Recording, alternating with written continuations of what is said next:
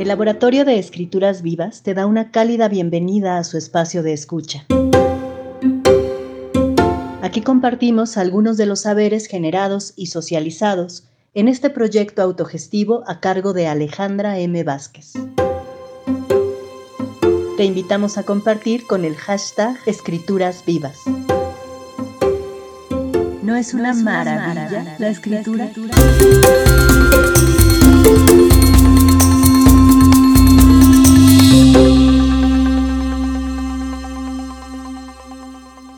Episodio 26.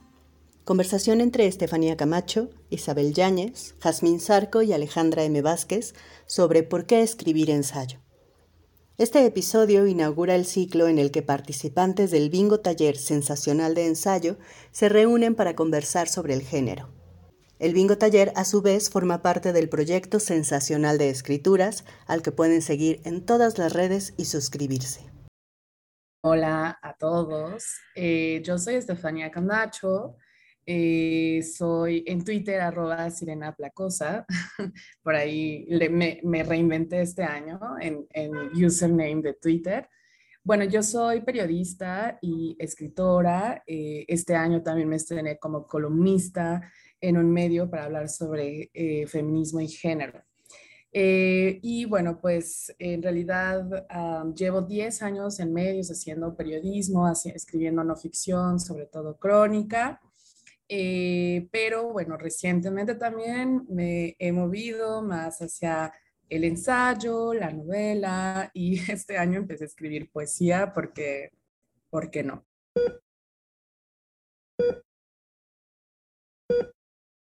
¿Por qué al ensayo no se le puede preguntar qué es ensayo y responder ensayo eres tú? Eso me facilitaría las cosas a la hora de pensarle. Creo que las veces que he pensado sobre el ensayo siempre me digo, pero me falta leer más definiciones de ensayo y leer más ensayo, porque luego lo pienso de una forma y creo que nadie más lo ve así y entonces dudo de mí misma. Porque cuando pienso en ensayo, en ensayar, el verbo en presente, pienso automáticamente en algo así como amasar. Seguramente alguien más ya lo pensó y lo escribió también. Como que tomas una masa que puede ser para una pizza o para pan, lo puedes convertir en cualquier cosa y la tomas y le das forma y la deformas y la expandes y la contraes. Ahora aparece albur. El albur es una forma de ensayo o poesía. El albur eres tú. Y la remojas tantito para que se suavice y la trabajas durante cierto tiempo porque estoy segura que eso repercute en su resultado. Ahora, la masa casi siempre termina tomando una forma, ya sea masa para pizza o masa para algún tipo de pan salado, depende de qué otros ingredientes le agregues. Mírenme a mí hablando de amasar y de hornear como si de veras fuera cocinera. Luego pienso, mírame a mí ensayando sobre ensayar como si de veras fuera ensayista. Hola, yo soy Isabel Yáñez, soy arroba ay chabela, eh, a, a, a, y-chabela debí de ser más concreta y práctica en eso, pero creo que se ve muy bonito, entonces no he, decidido no moverle. Yo pues me considero una escritora en coese, o sea, que me estoy cosiendo apenas, tiene como unos dos años, tres años que empecé como así serio, ¿no? No, no solo las tareas en la madrugada, sino a ver qué salía. Y soy estudiante todavía de literatura dramática y teatro en la UNAM. Y no sé qué más. De repente quiero decir que soy Virgo, pero siento que eso afecta la opinión de mi persona. Eh, pero bueno, soy Virgo. Y pues junto a dos de mis amigos estoy construyendo una revista para mi colegio, para mi carrera, donde pues se puedan vertir eh, escrituras de pues quienes estudiamos y quienes habitamos las aulas. Eh, entonces sería como de estudiantes para estudiantes.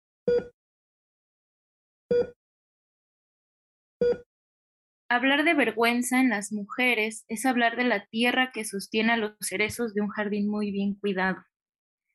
Es referirse a una jaula de oro en la que terminan nuestros deseos, los secretos y las pulsiones. Yo estoy encerrada en ella desde que me empezaron a crecer los senos, porque antes, cuenta mi madre, yo hacía lo que deseaba. Ya fuera tirar la comida, mezclar las cremas del tocador de mis papás, darle besos a los perros, decir que no, andar descalza, E inclusive cuenta mi madrina que cuando tenía dos años, estando en casa de mi abuela, me bajé los pantalones y me oriné encima mientras veía fijamente a mi familia comiendo. Pero todo ese goce terminó cuando de mi pecho plano brotaron mis senos. Y entonces tuve que taparme, cuidarme de los ojos que me observaban. Cuando empecé a menstruar tenía que esconder las toallas manchadas de sangre con metros de papel de baño. Incluso el papel con el que me limpiaba tenía que enterrarlo en las profundidades del bote de basura. Todo esto porque en una reunión que se hizo en mi casa, mi tío Daniel, macho huevón por excelencia, tuvo que usar el baño de mi cuarto, mi baño personal. A los pocos minutos que bajó de las escaleras, mi mamá me, agarró con urgencia del suéter para pedirme que por favor subiera a esconder los papeles sangrados, porque mi tío los había visto y le dio mucho asco que yo fuera tan cochina. ¿A qué huevos? Todavía que lo dejo mear en mis aposentos. El señor me acusa con mi mamá. Desde entonces escondo la evidencia menstrual y pido perdón por gastar tantos rollos de papel? Bueno, hola, yo soy Jazmín Zarco. Y yo todavía me cuesta decir que soy escritora, pero soy escritora. Eh, también soy maestra de inglés y soy acompañante voluntaria de personas en situación de aborto. Y, eh, y nada, he hecho como muchas cosas en la vida nada que ver con nada. Tengo formación eh, científica, estudié ciencias genómicas y luego estudié bioética y luego estudié letras inglesas y, no sé, eh, y estudié masaje holístico y estudié mixología. Em, pero lo que me llama siempre y a lo que regreso siempre es a las letras. Lo que más amo en la vida es leer y, y escribir ahora. En, este año estaba escribiendo eh, también poesía, porque, porque, ¿por qué no exactamente? Eh, y creo que me está saliendo decentemente bien, entonces estoy muy feliz con eso. Em, casi no estoy en redes, pero en Twitter estoy como arroba sarco-glamour.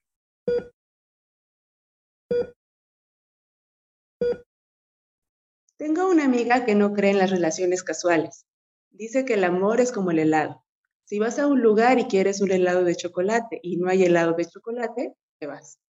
Yo no sé, pero me acuerdo de que hace muchos años, cuando todavía estaba en la prepa, había unos helados que amaba. Se llamaban Dipping Dots, pero yo les decía helados de bolita, porque eso eran bolas de helado pequeñitas congeladas en nitrógeno líquido. Recuerdo que había stands en Six Flags y enfrente de Galerías Cornavaca. Yo iba y compraba siempre uno de banana split, Tenía bolitas de plátano, de vainilla y de chocolate en la proporción perfecta. Fue en esa época cuando conocí a una persona que se me antojaba así de perfecta y me enamoré. Por primera, quizá por única vez. Mucho, demasiado. Como supongo que todas las personas que se enamoran a esa edad se enamoran. Un día los helados de bolita desaparecieron. Mi persona y yo nos separamos. Tiempo después, cuando ya hasta había comenzado una nueva relación, una, amiga me dijo que en Aguascalientes, donde ya vivía, todavía había de mis helados. El siguiente fin de semana fuimos en su búsqueda. Cuando llegamos, el local aún tenía el letrero, apenas un poco despegado, pero ya estaba en renta. No volví a encontrar mi helado, ni esa vez con ese novio, ni después con nadie más. Entonces pienso que quizás sí, que mi amiga tiene razón. El amor es como el helado. Y tal vez yo no vuelva a encontrar nunca mi helado de bolitas, pero no quiere decir que no pueda yo comer cualquier helado sacado del congelador de cualquier oxo de cualquier esquina. Porque aunque a veces haya que ponerle un poco de vodka o de calúa, el helado es helado. Bueno, bienvenidas, bienvenidas, queridas eh, radio escuchas, podcasteros. Estamos aquí inaugurando un ciclo muy hermoso que es pensar sobre el ensayo. Eh, a partir de un espacio común que se generó en el Sensacional de Escrituras, que es el Bingo Taller Sensacional de Ensayo. Entonces, eh, vamos a tener a varios invitados e invitados ensayistas que nos van a estar compartiendo sus pensares sobre ensayar. Eh, es curioso porque normalmente creo que el ensayo es un género al que se recurre cuando alguien quiere escribir sobre lo que piensa, ¿no? Entonces, normalmente encontramos como narradores, poetas, ¿no? Como periodistas y todo, que recurren al ensayo cuando necesitan plantear un pensamiento y dejarlo ahí, en palabras, ¿no? Sin embargo, lo que también estamos tratando de recuperar aquí, o esa es la intención de este espacio del sensacional de ensayo, es eh, detenernos en el ensayo como territorio, no nada más un lugar al que puedes acudir cuando necesites poner en palabras tu pensamiento, sino un territorio que nos ofrece algo. Ahora, ¿que nos ofrece qué? Pues es lo que vamos a estar tratando de desentrañar en este ciclo, ¿no? Eh, lo que pasa aquí es que pues necesitaríamos primero reconocer que sí hay géneros literarios, que sí hay tal cosa como estos territorios que se nos presentan, con sus ventajas y desventajas, ¿no? Pero ustedes creen, por ejemplo, que haya circunstancias o situaciones o momentos o perspectivas en las que sea relevante pensar en estos géneros literarios y específicamente en el ensayo como un territorio particular. Ah, yo pienso, pues, eh, un poco al inicio que sí, porque de alguna forma eso me ayudó a mí a darme cuenta como lo que escribía, ¿no? Eh, sobre todo saliendo como, saliendo y entrando del género periodístico, que es uno muy eh, ceñido, incluso uno medio hostil por ahí, ¿no? Y que cuando, o sea, que tiene reglas así de si empiezas a contar algo más, ya se convierte en literatura, y entonces como que el periodista no quiere escribir literatura. Eh, y, y, como que siempre nos, nos, dice, nos decían incluso en la escuela que, que el periodista es escritor, pero no todos los escritores hacen periodismo. Entonces empezaba así como esta pelea ya de entrada y yo decía, bueno, ¿qué voy a hacer? ¿no? y, y, luego, por ejemplo, me di cuenta, pues obviamente que estaban todos estos tipos de ensayo y yo no hago, por ejemplo, ensayo literario después me di cuenta que estaba haciendo eh, ensayo de no ficción o ensayo testimonial, ¿no? Entonces, eh, yo de repente decía así como, ah, esto se lo acaban de sacar así de que hace 10 años, o sea, ¿cómo, ¿cómo voy a entrar en este género que alguien más además ya inauguró para su obra y que además eso marca un canon, ¿no? Y entonces ya como que eh, si te sales tantito, ya estás entrando en otra, en otra onda.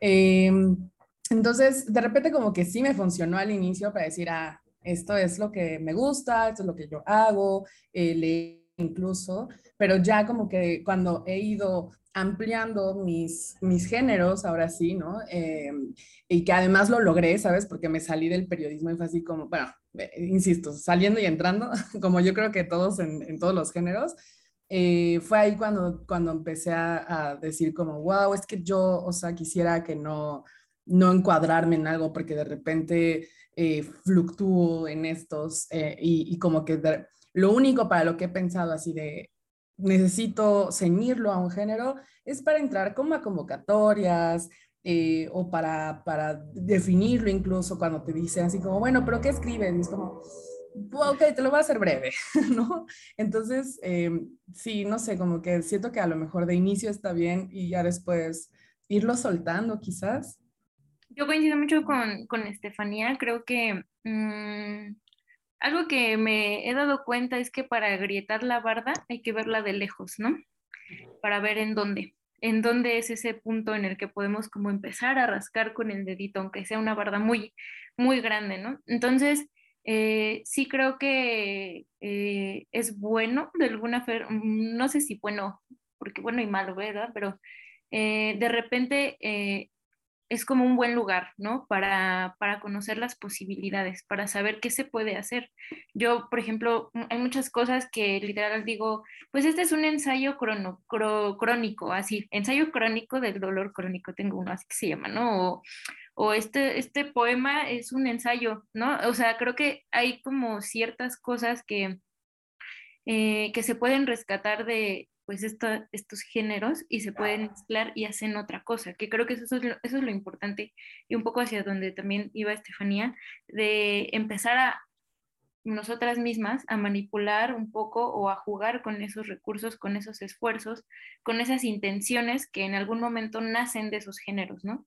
Pero que no es como que sean envidiosos, ¿no? Bueno, yo pienso, igual y los grandes catedráticos me dirán, no, ¿qué te pasa, reprobada?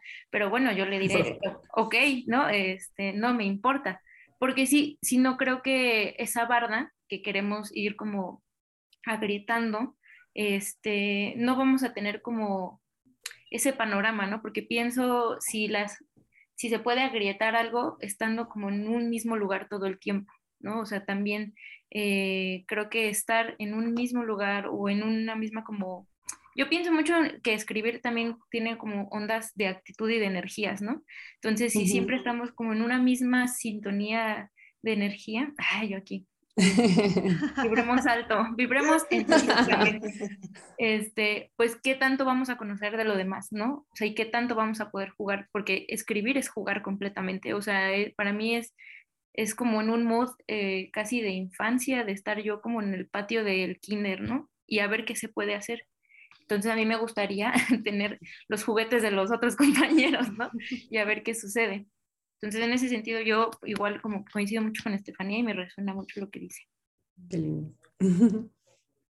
Yo quería volver a, como lo que decía, sale de, de pensar que algunos escritores usan el ensayo como para pensar y no como un género en sí mismo. Y a mí me gusta el ensayo justo porque, bueno, creo que toda la literatura, pero particularmente el ensayo tiene las dos cosas, ¿no? Pero como en dos momentos diferentes. Usamos el ensayo para pensar, para poner nuestras ideas en orden, para saber qué pensamos, porque habemos personas que solo pensamos en palabras y si no lo escribimos o lo hablamos, no sabemos qué estamos pensando. Pero esa es solo una primera parte, ¿no? Porque si el ensayo se queda ahí, entonces no es un ensayo como, como esa conversación que queremos tener con nuestros lectores, nuestras lectoras. Entonces, si el ensayo va a ser una conversación, tiene que pasar de ese nivel de, del ensayo como pensar, como, hacer, como hacer eh, sentido de, lo que pensamos, y luego volverse algo que signifique algo para alguien más y que pueda proponer algo y que pueda eh, como gestar una respuesta de las otras personas que nos están leyendo y entonces como eso ya se cultiva como un género literario distinto y más que como un ejercicio intelectual que nos sirve solamente a nosotras, ¿no? Y, y, ahora también me quedé pensando en esto de, híjole, ¿cómo me voy a eh, meter como en este género que ya existe, que alguien lo inventó hace 10 años con su obra maestra tal? Y como que en realidad me, hasta me cuesta concebir que yo incluso así de yo cuándo voy a inventar mi género, ¿no? O sea, yo cuándo voy a hacer esa, y en realidad ni siquiera lo piensas, así como de, no, o sea, yo me voy a tener que siempre alinear a estos, eh, no sé, como este, este tipo de reglas que ya existen, que alguien más inventó, antes de yo creer que podría eh, establecer algo, algo para, para futuras eh, obras, ¿no? De alguien más. Entonces, creo que ahí también hay hasta ciertas limitaciones, el hecho de de empezar a, meterte como en esta cajita eh, que, creo que hemos ido rompiendo de cierta forma. Los grandes perros. Los perritos también ensayan. También, también. Por supuesto que sí. Oigan, que también tiene que ver con esta adscripción del género ensayo. Bueno, primero con, el, con la ocurrencia del nombre, ¿no? Del género. Entonces, tenemos un género literario, una caja súper rígida, pero que se llama ensayo, para empezar. ahí está. Y luego tenemos como esta descripción a, la, pues a toda la tradición racionalista, en un principio al menos, ¿no? Que es esto como vamos a, vamos a discurrir el pensamiento, ¿no? De principio a fin, introducción, desarrollo, conclusión, y así empezó el, pues el ensayo como género. Pero pensar en la historia del ensayo, pues también es pensar en la historia del pensamiento, lo cual no es cualquier cosa, ¿no? Incluso si lo pensamos de manera racionalista, el pensamiento no es una cosa eh, ni es un bloque, ni es sencillo de explicar, ni nada. Y luego si ya empezamos con a, impregnarlo pues de todo lo que tiene, ¿no? De afectos, de imaginación, de fantasía, de pues como de rizoma, ¿no? O sea, como esta a veces inestabilidad que le adjudicamos, pues no es un asunto menor el pensamiento. Entonces, no sé si también esta, este constante pensar sobre el propio género tiene que ver también con que cuando, o sea, como en, ah, no sé cómo decirlo, pero que Eh, conversamos con otras personas sobre el pensamiento y resulta que no es lo mismo para nadie, ni a lo largo de la historia, ni nada. Eh, entonces, no sé, ¿qué, o sea, ¿qué, ¿qué piensan ustedes? ¿Cómo es su pensamiento o qué se descubre del pensamiento propio que decía Jasmino? ¿Qué se descubre del pensamiento propio al ensayar? Eh, ¿Y qué posibilidades da eso, pues? Ah, justo algo que hicimos en, en, el taller, Ale, contigo, que fue así de por qué escribir, ¿no? ¿Por qué decirle sí a la escritora? Y que yo siempre recuerdo como esta, este capítulo en mi vida en el que yo de niña escribía diarios, creo. Yo qué sé, vete saber qué, qué se podía escribir. Y, y, recuerdo mucho que con mi mejor amiga, así que hasta la fecha además sigue siendo, eh, yo le decía así como, ah, sí, como cuando escribí mi diario o algo así, y mi amiga así de escribes, y yo como de, ¿tú no? O sea, para mí fue así, o sea, estaba chiquita, ¿no? Entonces como que sí creo, sí pensaba que, que de verdad todos vivíamos como esta, esta rutina o algo así, y me sorprendió muchísimo que mi mejor amiga, que era como alguien fuera de mi burbuja, ¿no? Eh, no practicara eso, así se me así como, pero, pero, ¿por qué no? O sea, ¿qué?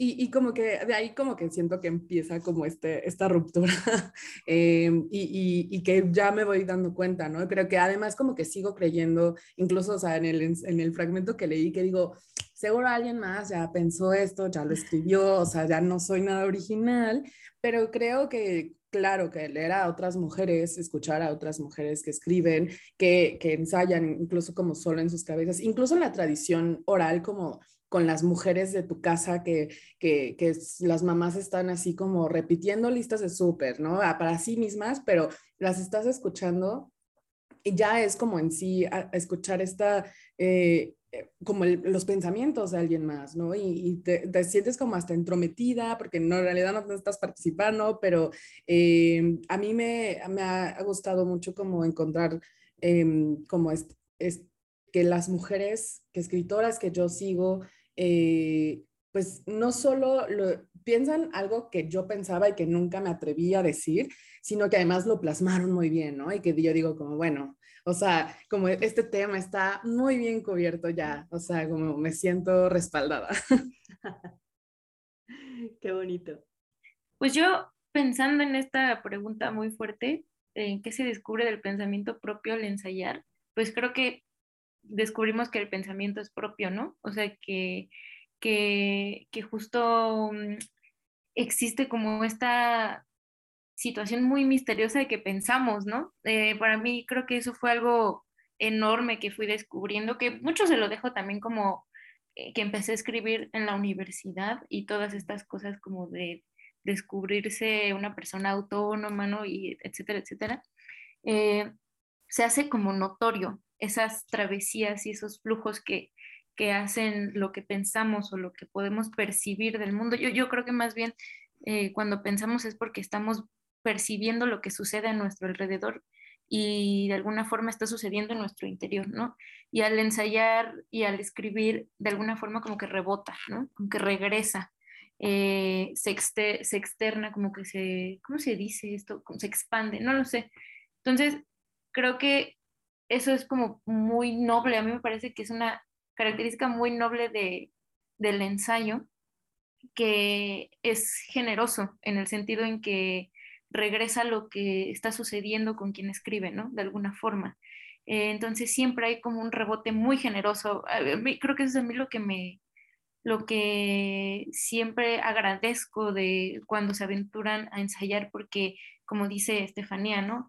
Podremos saber lo que piensan eh, y entonces en algún momento yo podré eh, pues también escribir lo que pienso, ¿no? Incluso pues igual con, con, el taller que no solamente se ensaya escribiendo, ¿no? También lo podemos hacer eh, al hablar.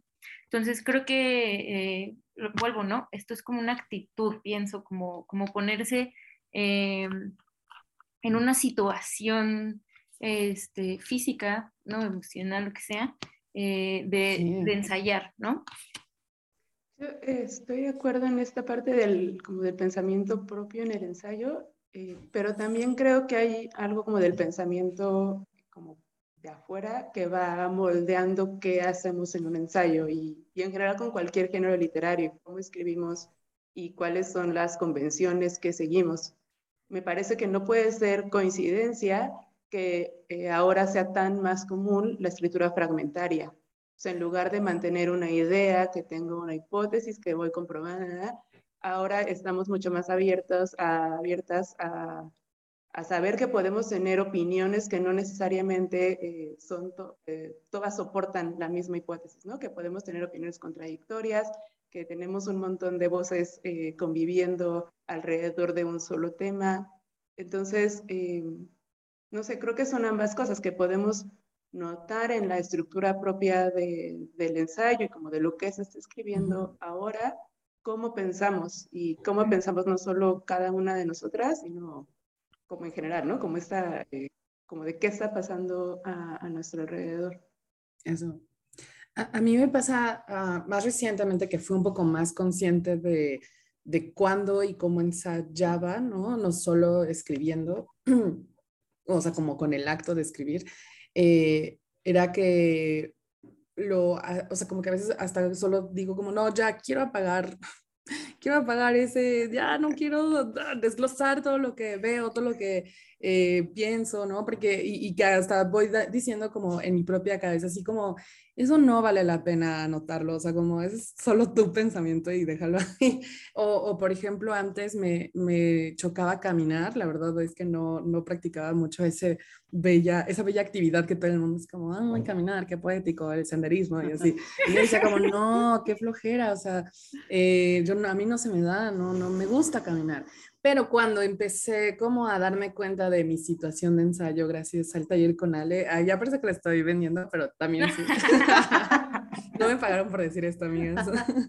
Em, como que empecé a disfrutar muchísimo caminar, o sea, eh, era porque, porque me daba cuenta que también ensayaba ahí y, y que además no sé, como que nunca me había, o sea, pues siempre lo había hecho probablemente, pero no me había, no había sido consciente de, de a dónde iba mi mente, ¿no? Así como, porque realmente deambulas y, y literalmente estás haciéndolo, ¿no? Entonces, me parece así como, ya me gusta caminar, pero porque estoy eh, internamente como conmigo eh, y mis pensamientos, y, y, no necesariamente tengo que escribirlos para decir, ah, es válido o, o voy a eh, que voy a contárselo a alguien, sino simplemente me gusta quedarme con ellos y, probablemente esté como muy eh, ensimismado, pero, pero ya, y luego cuando, cuando no quiero escucharme a mí misma, eh, ya me pongo un podcast, pero a lo mejor pues estoy escuchando el ensayo de alguien más, ¿verdad? Pero pues ya, me como que lo apago, pero sí, eso ha sido como mi, mi práctica eh, más ahora.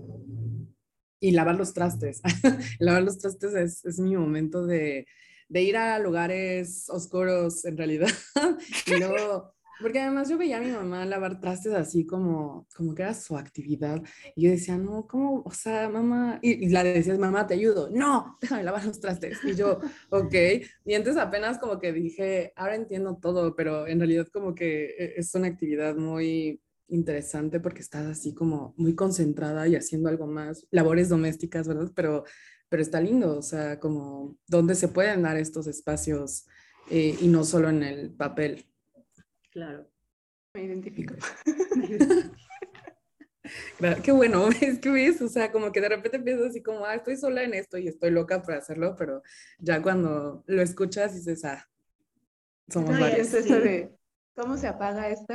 Este, muchas veces, eh, pienso cuando era pequeña, o sea, es pequeña, pero mucho más joven, pensaba como en, chale, es que si no hay un Dios que escuche todo y que todo lo... ¿A quién le estoy hablando todo el tiempo?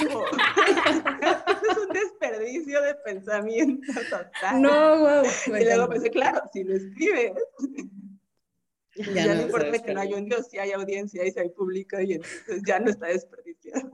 O sí, o es como o sí, pero... otro tipo de de deidad, ¿no? ya es otra, sí. otra religión. Otro, ándale, es Ay, otra especie. No, qué cosas, qué cosas. Bueno, sí. Que ahorita, o sea, si te volviste flanés, flanés, puedes decir, me volví flanés.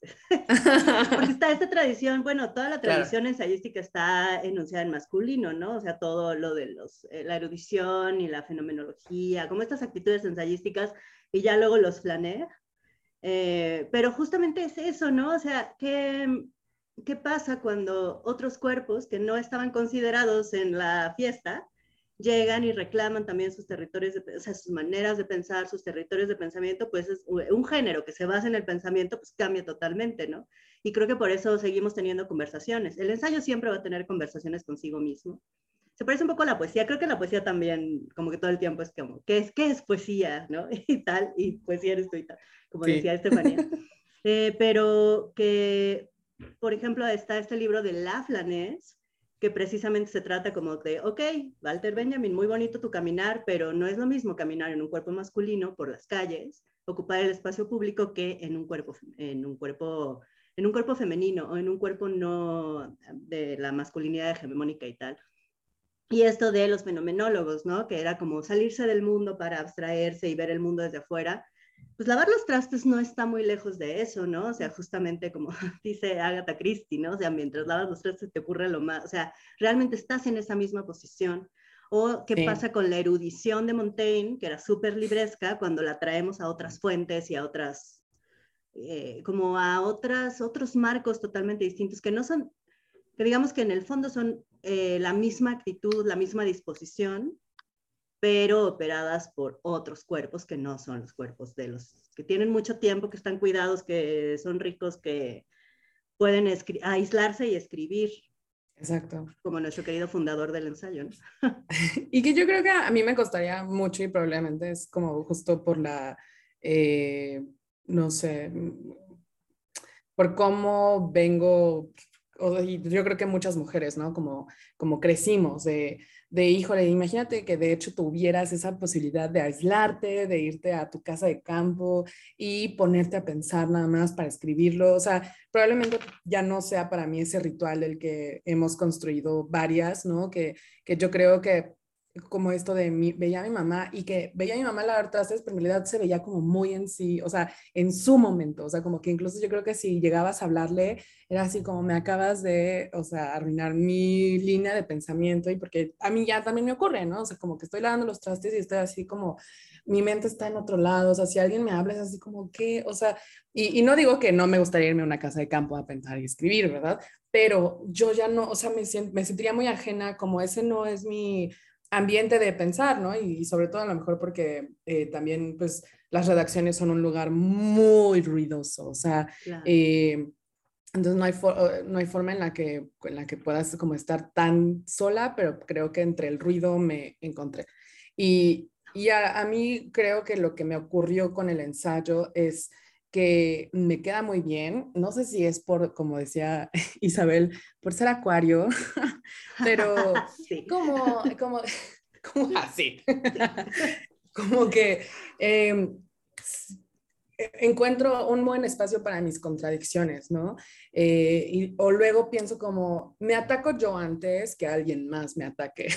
es como, a lo mejor quizás siempre está a la defensiva, pero pues es, es un parte del, a lo mejor un poco más del ensayo periodístico, ¿no? No, no necesariamente, pero, pero lo he visto así como de, tienes que abarcar todos los puntos posibles para que nadie te eh, te diga, fallaste aquí o te faltó abarcar este punto o no, es que no, no contraargumentaste esta idea y en realidad como que lo, lo estás haciendo tú todo el tiempo y, y, sí creo que es un poco como estar a la defensiva en un texto, pero, pero yo me encuentro así como de, bueno, pero y tengo que pensar en, en estas otras ideas, ¿no? Que no, con las que a lo mejor no concuerdo, pero sí quiero retomarlas para que esas personas no digan como, ah, tu texto es incompleto.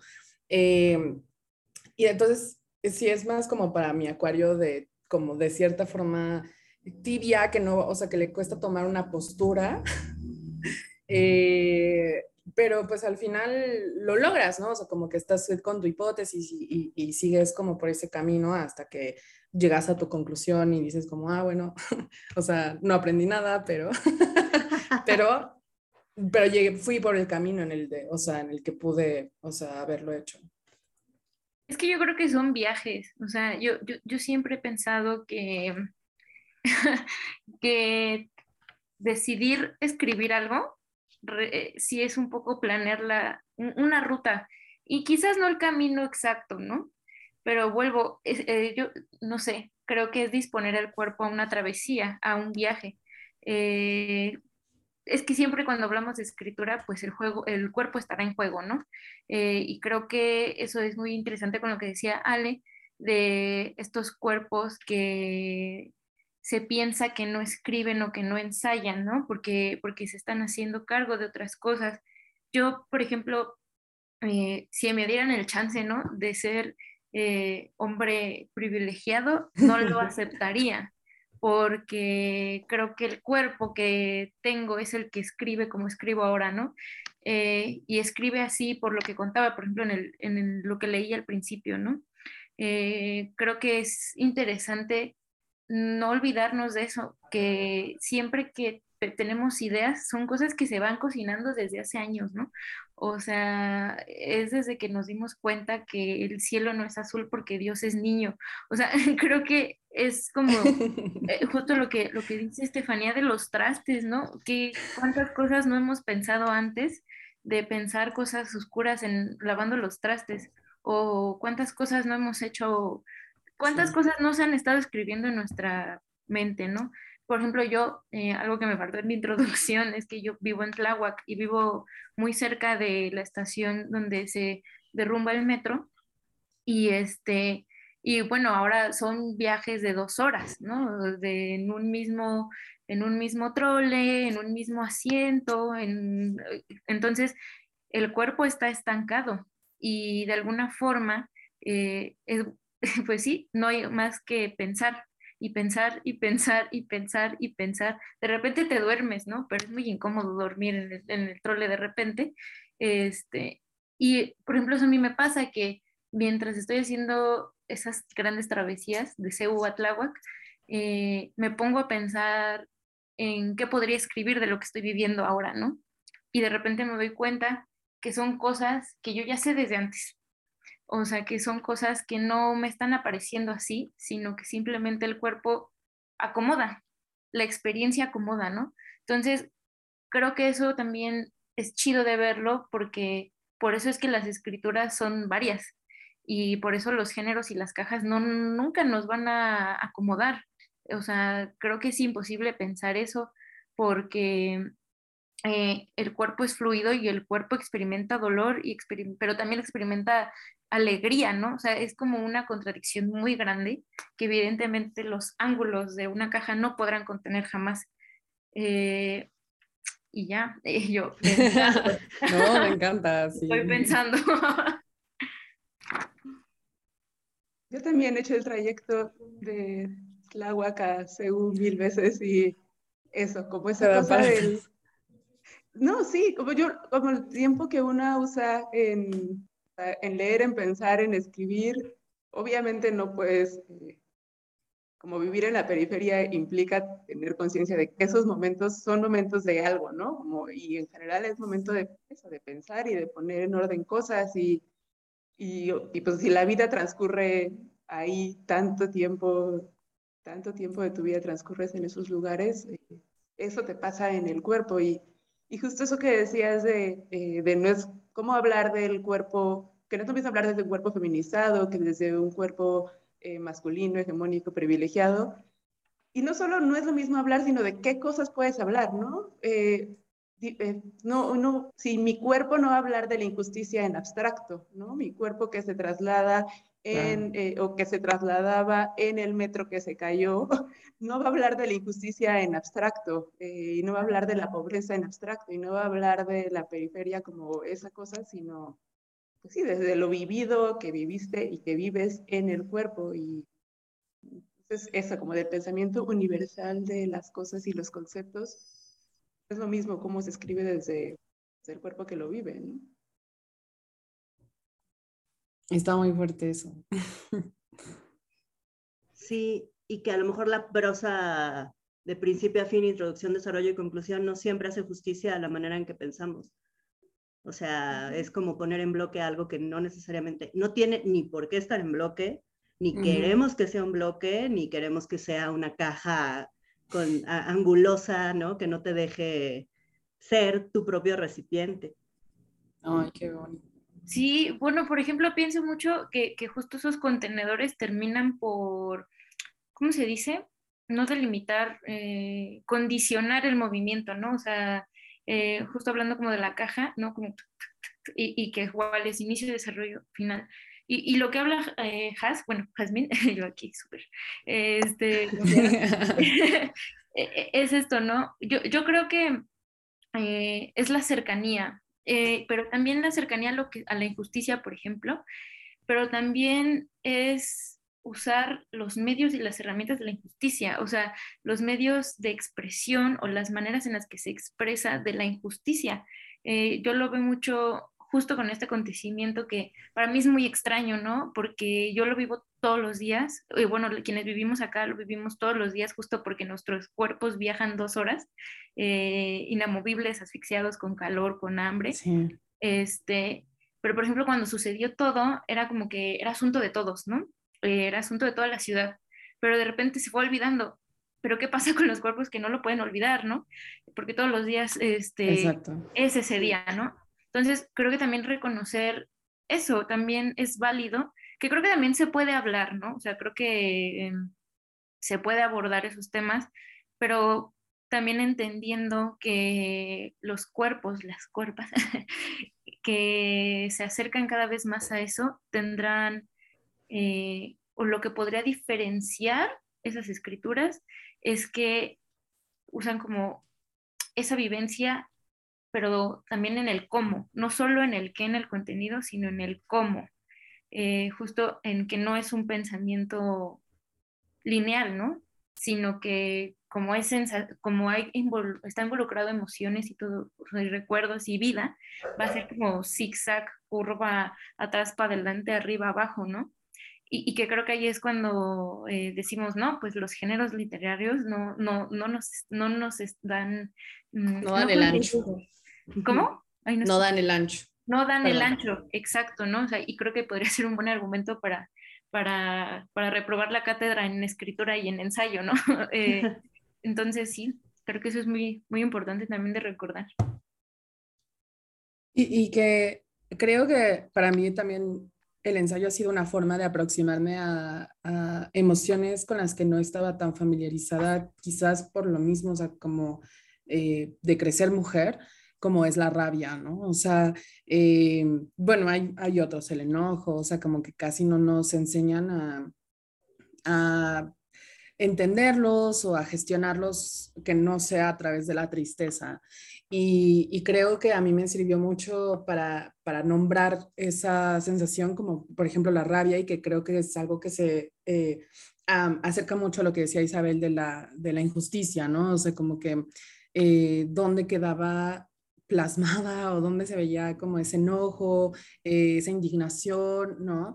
Y que, por ejemplo, yo desde que, no sé, en la escuela de periodismo, yo, en la escuela de periodismo, es que estoy traumada, al parecer. Em, me acuerdo que cuando estábamos haciendo muchos ejercicios de periodismo de opinión, eh, como que me decían los maestros, es que te lees muy enojada, eh, no, o sea, como bájale tres rayitas porque no puedes opinar con tanta emoción, ¿no? O sea, como que tienes que apelar al raciocinio, como que esto era la, la parte que, que, me decían.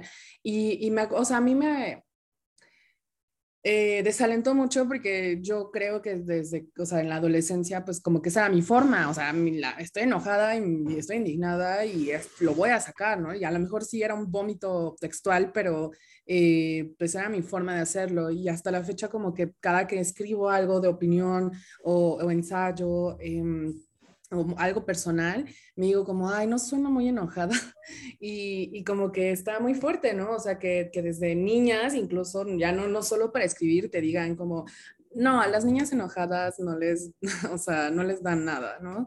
Entonces, eh, para mí el ensayo ha sido como conciliarme con eso, porque además me permitió ensayar sobre la rabia, ¿no? O sea, como a lo mejor no con rabia, pero sí al respecto. Y, y eso ha sido como, pues, una forma de conocerme también, ¿no? Y, creo que como mujeres y como en esta, en esta parte de la exclusión, eh, de estar siempre rezagadas, no solo como socialmente, sino en la literatura, ha sido como una forma de, encontrar otras alternativas que no, que no nos permitían, no sé.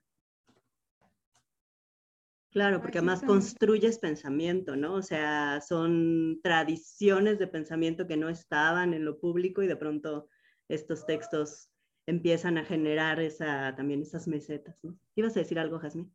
No, no, que está muy cañón eso de que pedimos permiso para, para enojarnos, para expresar el enojo en todo, ¿no? Y también esa autocensura de, de cuando escribimos de cómo voy a sonar. Me estaba acordando, eh, yo, eh, uno de mis talleres de, escritura que tomo, lo tomo con Felipe Garrido, hoy eh, famoso por lo que pasó con el premio Bellarrutia. Este, yo no, quiero hablar mal de Felipe Garrido porque la verdad es que tengo mucho cariño por él. Es, ha sido mi, como mi eh, estaba en su taller por muchos años y, me parece que es un buen tallerista, eh, pero sí, pero es un hombre, ¿no? Y es un hombre, un señor eh, que tiene valores diferentes y muy eh, tranquilosados. entonces, hemos estado escribiendo en, últimamente, pues, como vemos muchas mujeres en los talleres, como siempre, la mayoría somos mujeres, eh, y uno de los temas ha sido eso, como la, como la violencia, la vulnerabilidad de ser mujer, el, el miedo a que te maten y te desaparezcan. Y, eh, y como hubo una discusión hace poco, porque, porque Felipe decía, pero eso, eso pasa, eso piensan, y todas, pues sí, o sea, de verdad así, pues claro, y es como, a mí me impresionaba eh, eso, que parte de una completa ignorancia, pues que no es el... Y desinterés. O sea, sí, sí, pues, pero, pero que hay una cosa que, que de verdad no pueden concebir como en, porque no lo viven, pues, porque no hay una cosa que hayan podido experimentar en el cuerpo y en el, eh, o sea, yo, o sea, si te dice alguien, pues claro, que caminas por la calle y que todo el tiempo y desde que tienes 11 años, pues tú dices, pues sí, me ha pasado todo el tiempo y, o sea, no te parece nada, nada, ¿no? Como, y él, él pensaba como eso de, como que estábamos exagerando por motivos literarios, pues, ¿no? Como el, ah. eso. Para eh, apoyar la ficción, ¿no? Ah, como que era algo... Y yo estoy muy impresionada porque porque sé que no es, y, porque así es siempre, ¿no? Que no es que la gente sea de mala fe, pues, sino que es algo que, que no entienden. Claro, porque si, si, no lo viven, no existe, ¿no? Exacto, y, y, la, y el problema, y, o sea, como justo lo que pienso que es la única solución, pues, porque no podemos, o sea, no, lo, no, va, no queremos, no podemos hacer que, que ellos lo experimenten, y no queremos, pues, porque yo no, no, le decía el mal a nadie, ¿no? Nada más porque sí. Este, lo que, pero la forma en que lo podemos experimentar es experimentarlo a través de la literatura, por ejemplo, porque nosotras, eh, las personas que vivimos en cuerpos feminizados, sabemos lo que es vivir en un cuerpo no feminizado porque hemos leído literatura que se habla desde ahí toda la vida. O sea, yo no, no, como hay muchísimas cosas que entiendo y que comprendo y que he vivido, porque he vivido a través de las letras, que no me corresponden en, lo, en el cuerpo, ¿no? Pero habiendo escrito tampoco desde estos cuerpos, entonces ellos ni siquiera lo han leído a través de las letras y cuando lo leen apenas de pronto se sorprenden porque no es algo que, ¿no? Como que experimenten siempre, no sé, me... Eh, está muy cañón, pero creo que es eso, o sea, seguir escribiendo y, y que nos lean ellos, porque el, la otra cosa es esa, ¿no? Que nos leemos entre nosotras siempre. Y entonces se queda en nuestro club de, eh, no sé. Sí. No sé, digan algo positivo. Por... no, no, no, pues hay que, no, es positivo. No, no te estás escuchando enojada, no te, no, ah, no, te, estás exagerando. No te apliques ese filtro. Exacto. es justo lo que hay que decir. Sí. Qué fuerte. Yo, coincido mucho con esa idea. Yo, y qué chistoso, porque lo que estábamos hablando me estaba recordando lo que decía Has de este pensamiento externo, ¿no? Eh, yo creo que escribir, el, el simple hecho de que muchas mujeres escribamos enojadas, escribamos el enojo del miedo, desde el miedo, ¿no? Eh, pues justo está como conformando un pensamiento externo. Se está distinguiendo algo que está sucediendo no solo a mi cuerpo, sino a un conjunto de cuerpos y, creo que eso también es bueno. Eh, por lo que dice Has, creo que yo también soy muy de, tener mucha fe en las personas, ¿no? Y, digo, bueno, eh, sí entiendo que si no lo vives, si nunca lo has presenciado, pues no va a existir para ti jamás, aunque incluso aunque yo te lo grite en la cara, este, no lo podrás distinguir porque yo pienso que la realidad, las realidades que nos son ajenas no solo nos sacan de, de onda, sino también nos escandalizan, ¿no? Y entonces es como, ay, o sea, ¿cómo crees, no? Eh, y me pasa, o sea, no, no nos vayamos tanto como a niveles así eh, de, de, los grandes maestros, ¿no? Sino en las mesas con los tíos, ¿no? Es como, ay, no, o sea, ¿por qué eres tan exagerada, no? Eh, y, creo que es igual muy chido para mí y como me llena de una esperanza, que creo que siempre habrá un poco de esperanza en el dolor, este, pensar que poder como configurar nuestros modos, nuestras lógicas, hablar de nuestros temas simplemente porque tenemos el pensamiento, porque nos pasa y con eso es suficiente, ¿no? O sea, con que nos pase y es suficiente para hablarlo, este, pues podamos eh, hacer como una ola, ¿no? Eh, y, creo que también me pongo, me, quedo mucho pensando, ¿no? Eh, en esos construir esos espacios, ¿no? También en donde se lean mujeres eh, y que otras personas de otras edades, de otros géneros, de otros intereses incluso, puedan leer mujeres, ¿no? O sea, si, si es acaso es una vía, pues para dejar de escandalizarnos de algo que para nosotras tristemente está muy normalizado, ¿no? Y está normalizado de verdad salir con ansiedad a la calle y creo que Exacto. Es, bueno hablar de esa ansiedad y de ese vivir porque justo son modos de vida. Y si estamos viviendo algo, está chido compartirlo y encontrarnos ahí entre nosotras, pero también que quienes no lo puedan entender o que quienes no lo tengan en la mirilla, porque creo que también se vale no tenerlo en la mirilla y ya, ¿no? O sea, pero no se vale que te lo estén diciendo, que encuentres que es una situación bastante problemática y aún así no lo quieras tener en la mirilla. Eh, creo que ahí es donde está como el giro. Eh, y tampoco digo, porque eso es algo que siempre me gusta aclarar, porque siento que se interpreta con lo que digo, que tengamos que hacernos responsables de que la gente lo tenga en la mirilla. No, claro. No creo que eso tenga que ser nuestra intención de escribir. Son otras, muchísimo más profundas y, y, interesantes para nosotras.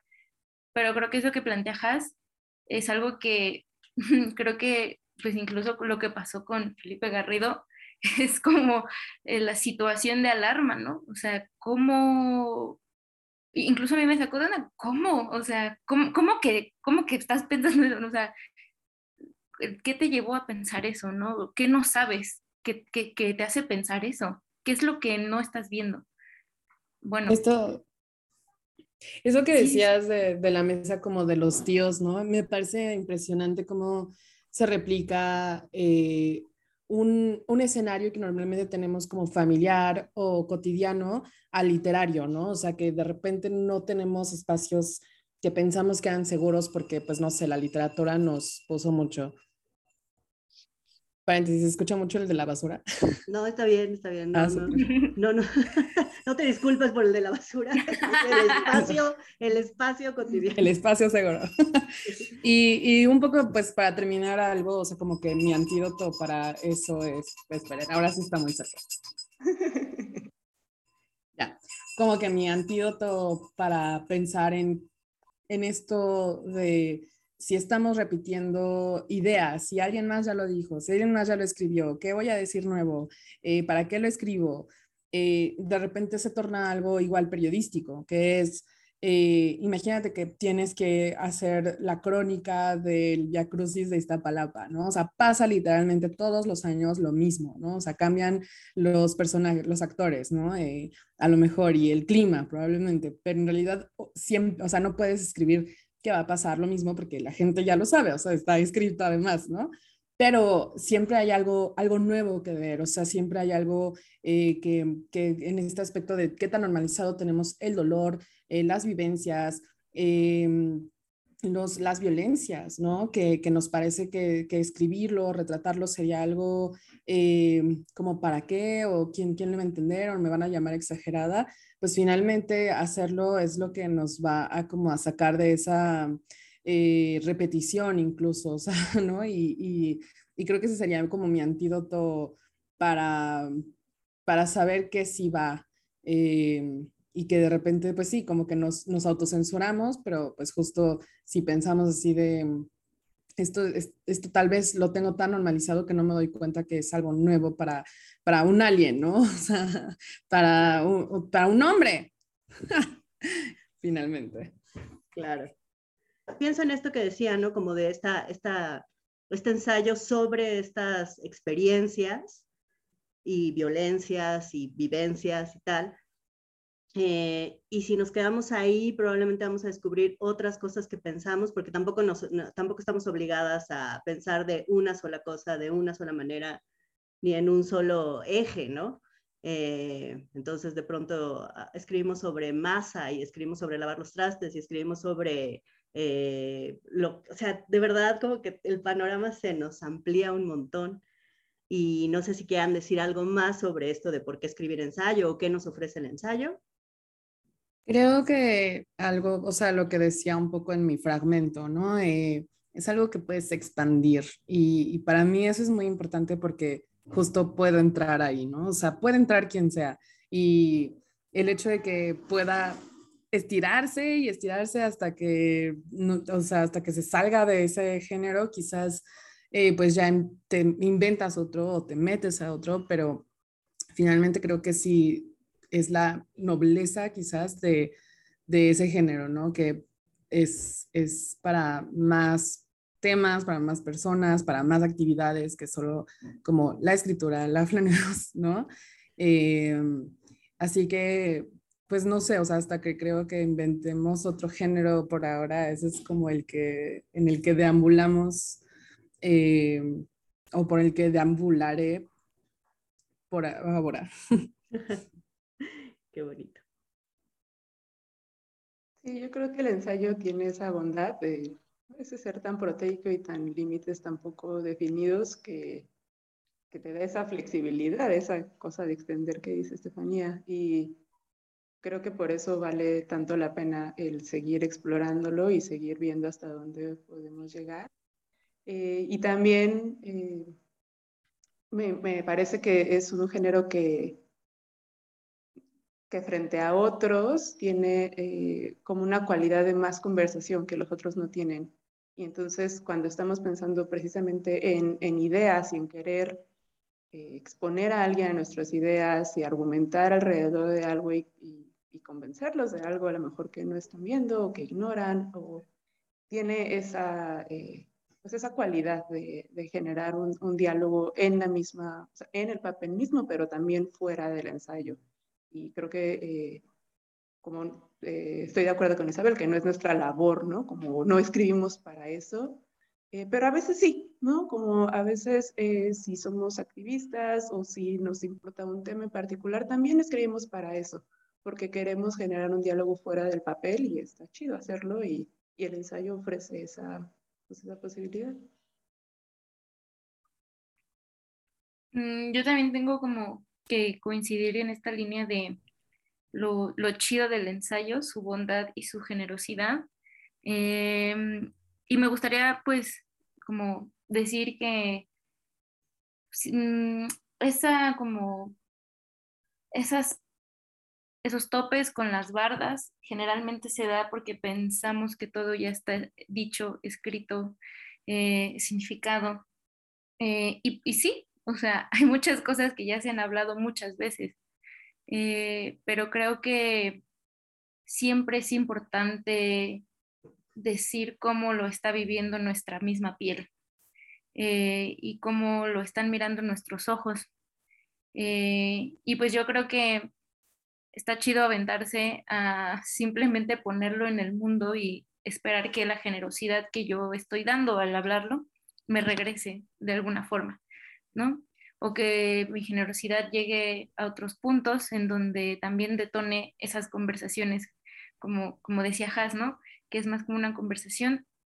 Y pues yo igual como así de ah, súper luchadora por los derechos de los jóvenes universitarios eh, que estudian este, carreras de creación artística, eh, pues siempre es importante cuestionar los cánones eh, y justo darnos cuenta que lo que nos quieren imponer no nos va a funcionar en tanto escuchemos al cuerpo y hablemos de lo que nos pasa cada día que salimos a la calle, que tomamos el metro, el camión, hablamos con los compas, estamos por ahí. Entonces, pues creo que eso es importante también resaltarlo, que mientras nos pase, podemos hablar y escribir de ello.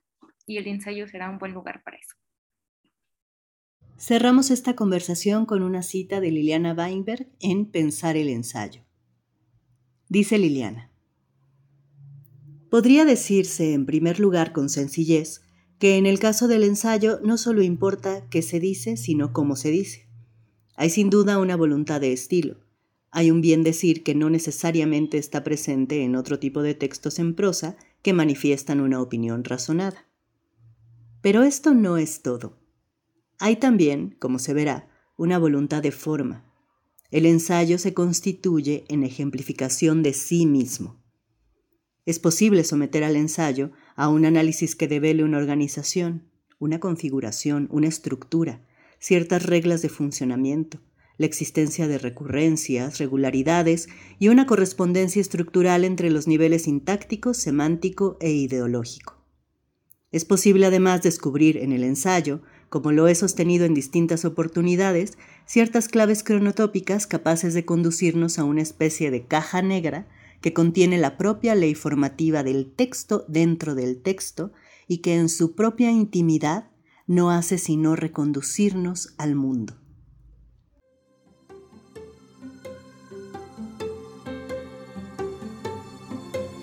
Puedes enviar tus comentarios al correo lavescrituras.gmail.com. Muchas gracias por escuchar. Hasta la próxima.